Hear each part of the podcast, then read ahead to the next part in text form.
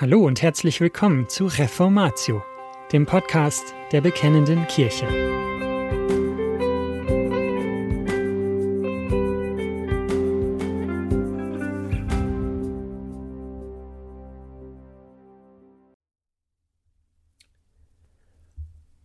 Wortverkündigung zu Lukas 2, Vers 1 von Jürgen Burkhard Klautke, gelesen von Boris Giesbrecht. Lukas 2, Vers 1 Es begab sich in jenen Tagen, dass ein Befehl von dem Kaiser Augustus ausging, dass der ganze Erdkreis sich erfassen lassen sollte. Zweifellos gehört dieser Vers zu den bekanntesten der Heiligen Schrift. Auf den ersten Blick kommt er uns recht sachlich vor.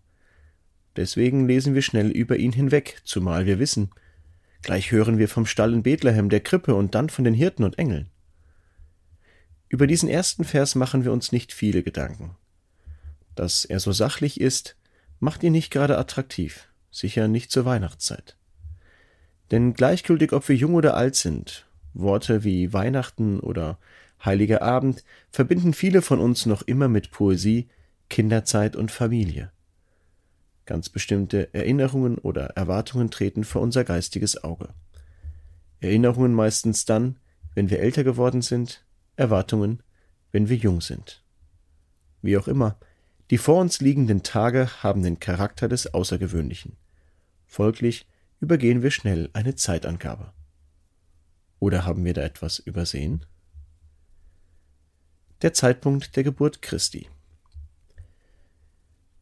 Die Frage, in welchem Jahr Jesus geboren wurde, hat bekanntlich viele Theologen und Historiker beschäftigt. Eine schier unübersehbare Fülle von Büchern und Artikeln wurde zu dieser Thematik abgefasst. Vermutlich, so werden wir unterrichtet, war das Geburtsjahr unseres Herrn und Heilands nicht das Jahr Null.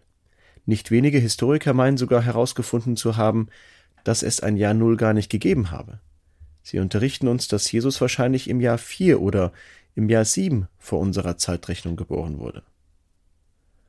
Obwohl die für die jeweiligen Termine vorgebrachten Argumente interessant sind, wollen wir sie hier nicht berücksichtigen, sondern stattdessen darauf achten, wie das Wort Gottes selbst die Geburt unseres Herrn datiert.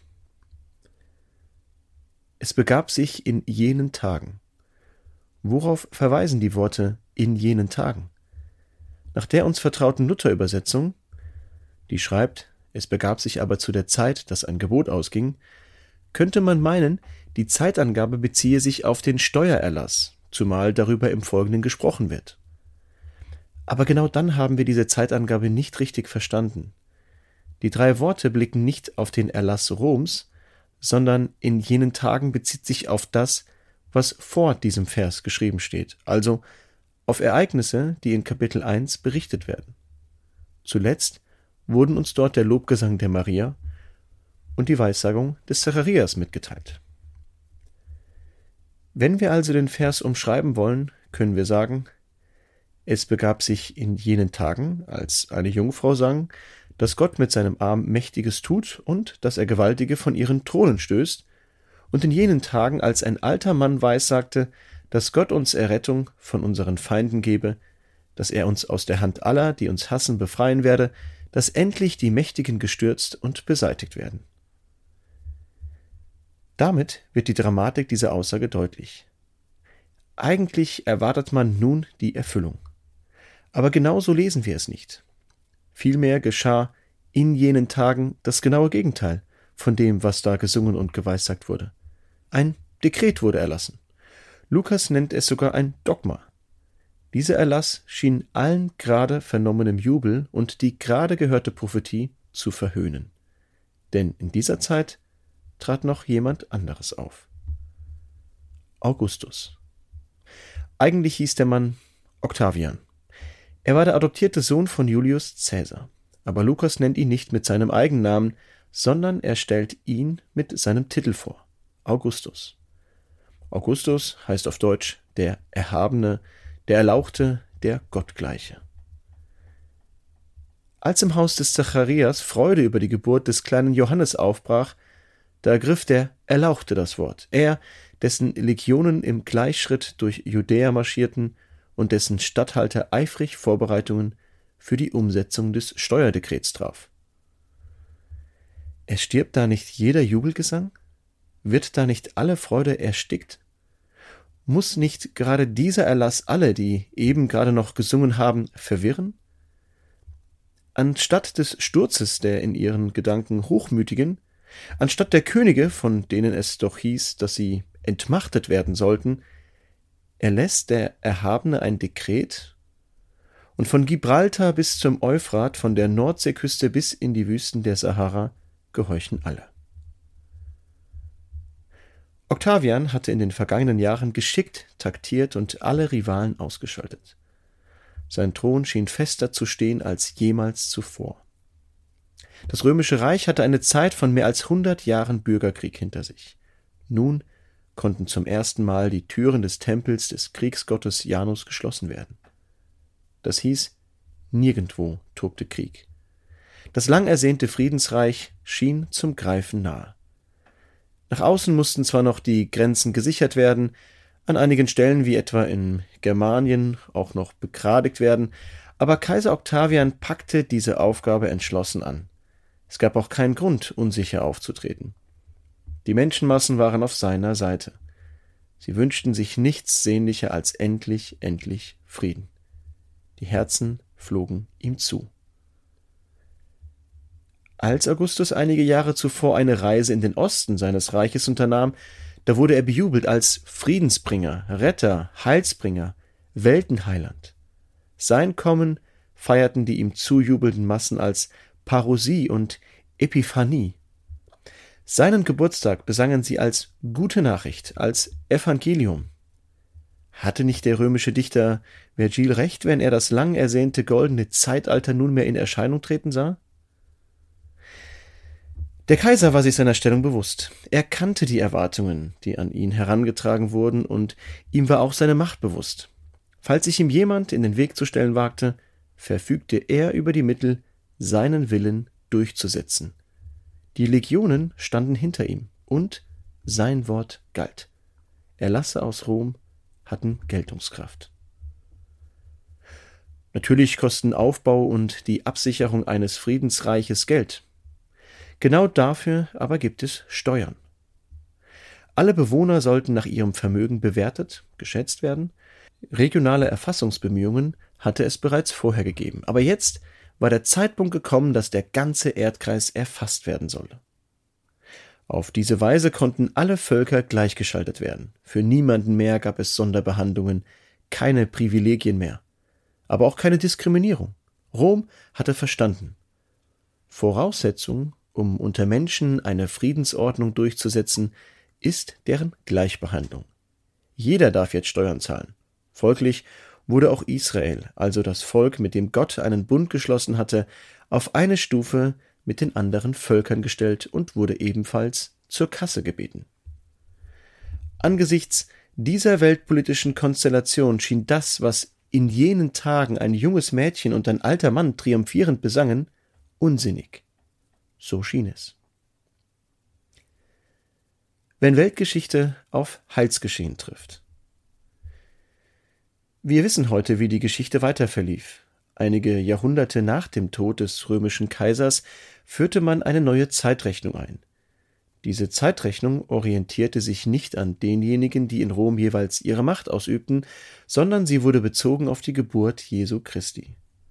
Aber zur Zeit des Augustus war derartiges jenseits alles menschlichen Denk- und Vorstellbaren. Und doch ist es genau das, was uns der Geist Gottes bereits in diesem Vers aus Lukas 2 klarmachen will. Es heißt hier nämlich nicht, es begab sich in den Tagen, als Kaiser Augustus ein Dekret erließ, dass Maria und Zacharias Lob sangen und weissagten, sondern das Wort Gottes formuliert es genau andersherum.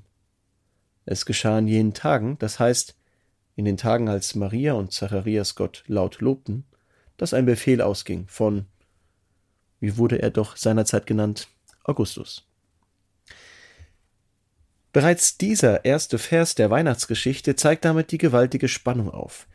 Wenn Weltgeschichte, also das, was wir in unseren Geschichtsbüchern lesen, auf die Heilsgeschichte Gottes trifft, dann bildet sie lediglich die Kulisse.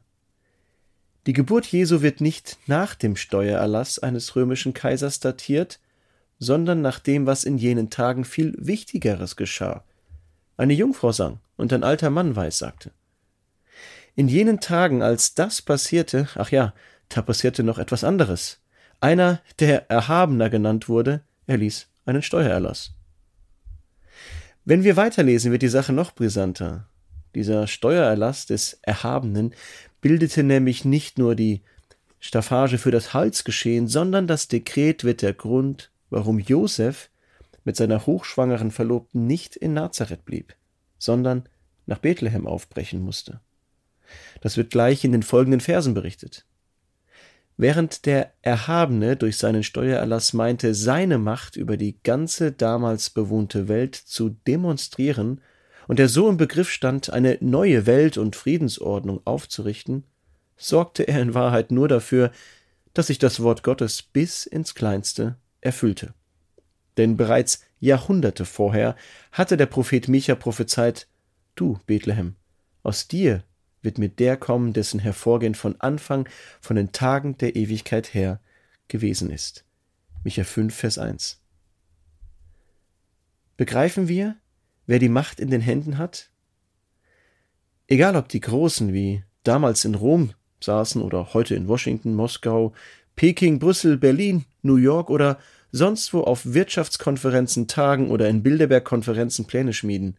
Es ist Gott, der Herr, der alles Geschehen lenkt und dem Reich Gottes dienstbar macht. Mehr noch, gerade die Machtdemonstrationen der Mächtigen dieser Welt, die das Reich Gottes auf den ersten Blick in Ausweglosigkeiten zu stürzen scheinen, nutzt Gott für seinen Triumph. Als Lukas in seinem zweiten von ihm verfassten Buch, der Apostelgeschichte, zum Ende kommt, berichtet er von der Ankunft des Paulus in Rom. Der Apostel kam damals in die Hauptstadt auf Staatskosten, als Gefangener. Aber bezeichnenderweise endet die Apostelgeschichte mit dem Satz Er, Paulus, predigte das Reich Gottes und lehrte von dem Herrn Jesus Christus mit aller Freimütigkeit ungehindert. Apostelgeschichte 28, Vers 31. Haben wir recht gelesen? Das letzte Wort lautet ungehindert.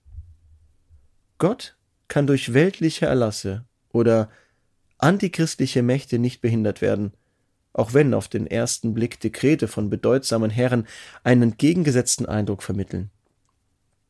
Im Licht Gottes erfassen wir, dass nicht diejenigen die Weltgeschichte bestimmen, die als Erhabene oder als Gottgleiche auftreten, vielmehr triumphiert Gott der Allmächtige. Das gibt Trost und den Glaubensblick, der uns dahin führen kann, was uns eine Jungfrau und ein alter Mann vorgemacht haben, in den Jubel und in das Jauchzen über das Heilswerk Gottes einzustimmen. Und das war's schon wieder mit dieser Folge von Reformatio. Wenn Sie selbst eine Frage an uns haben, laden wir Sie herzlich dazu ein, uns diese zu schicken. Besuchen Sie uns unter www.bekennende-kirche.de/fragen und nutzen Sie das dortige Formular. Wir werden Ihnen darauf antworten und, so Gott will, Ihre Fragen klären. Außerdem können Sie auf der Seite der Bekennenden Kirche wie gewohnt die Beiträge aus der BK lesen, die Zeitschrift abonnieren und unsere Arbeit mit einer Spende unterstützen. Alle Links finden Sie auch in der Beschreibung dieser Folge des Podcasts. Wir bedanken uns fürs Zuhören, wünschen Ihnen Gottes Segen und sagen Tschüss. Bis zum nächsten Mal.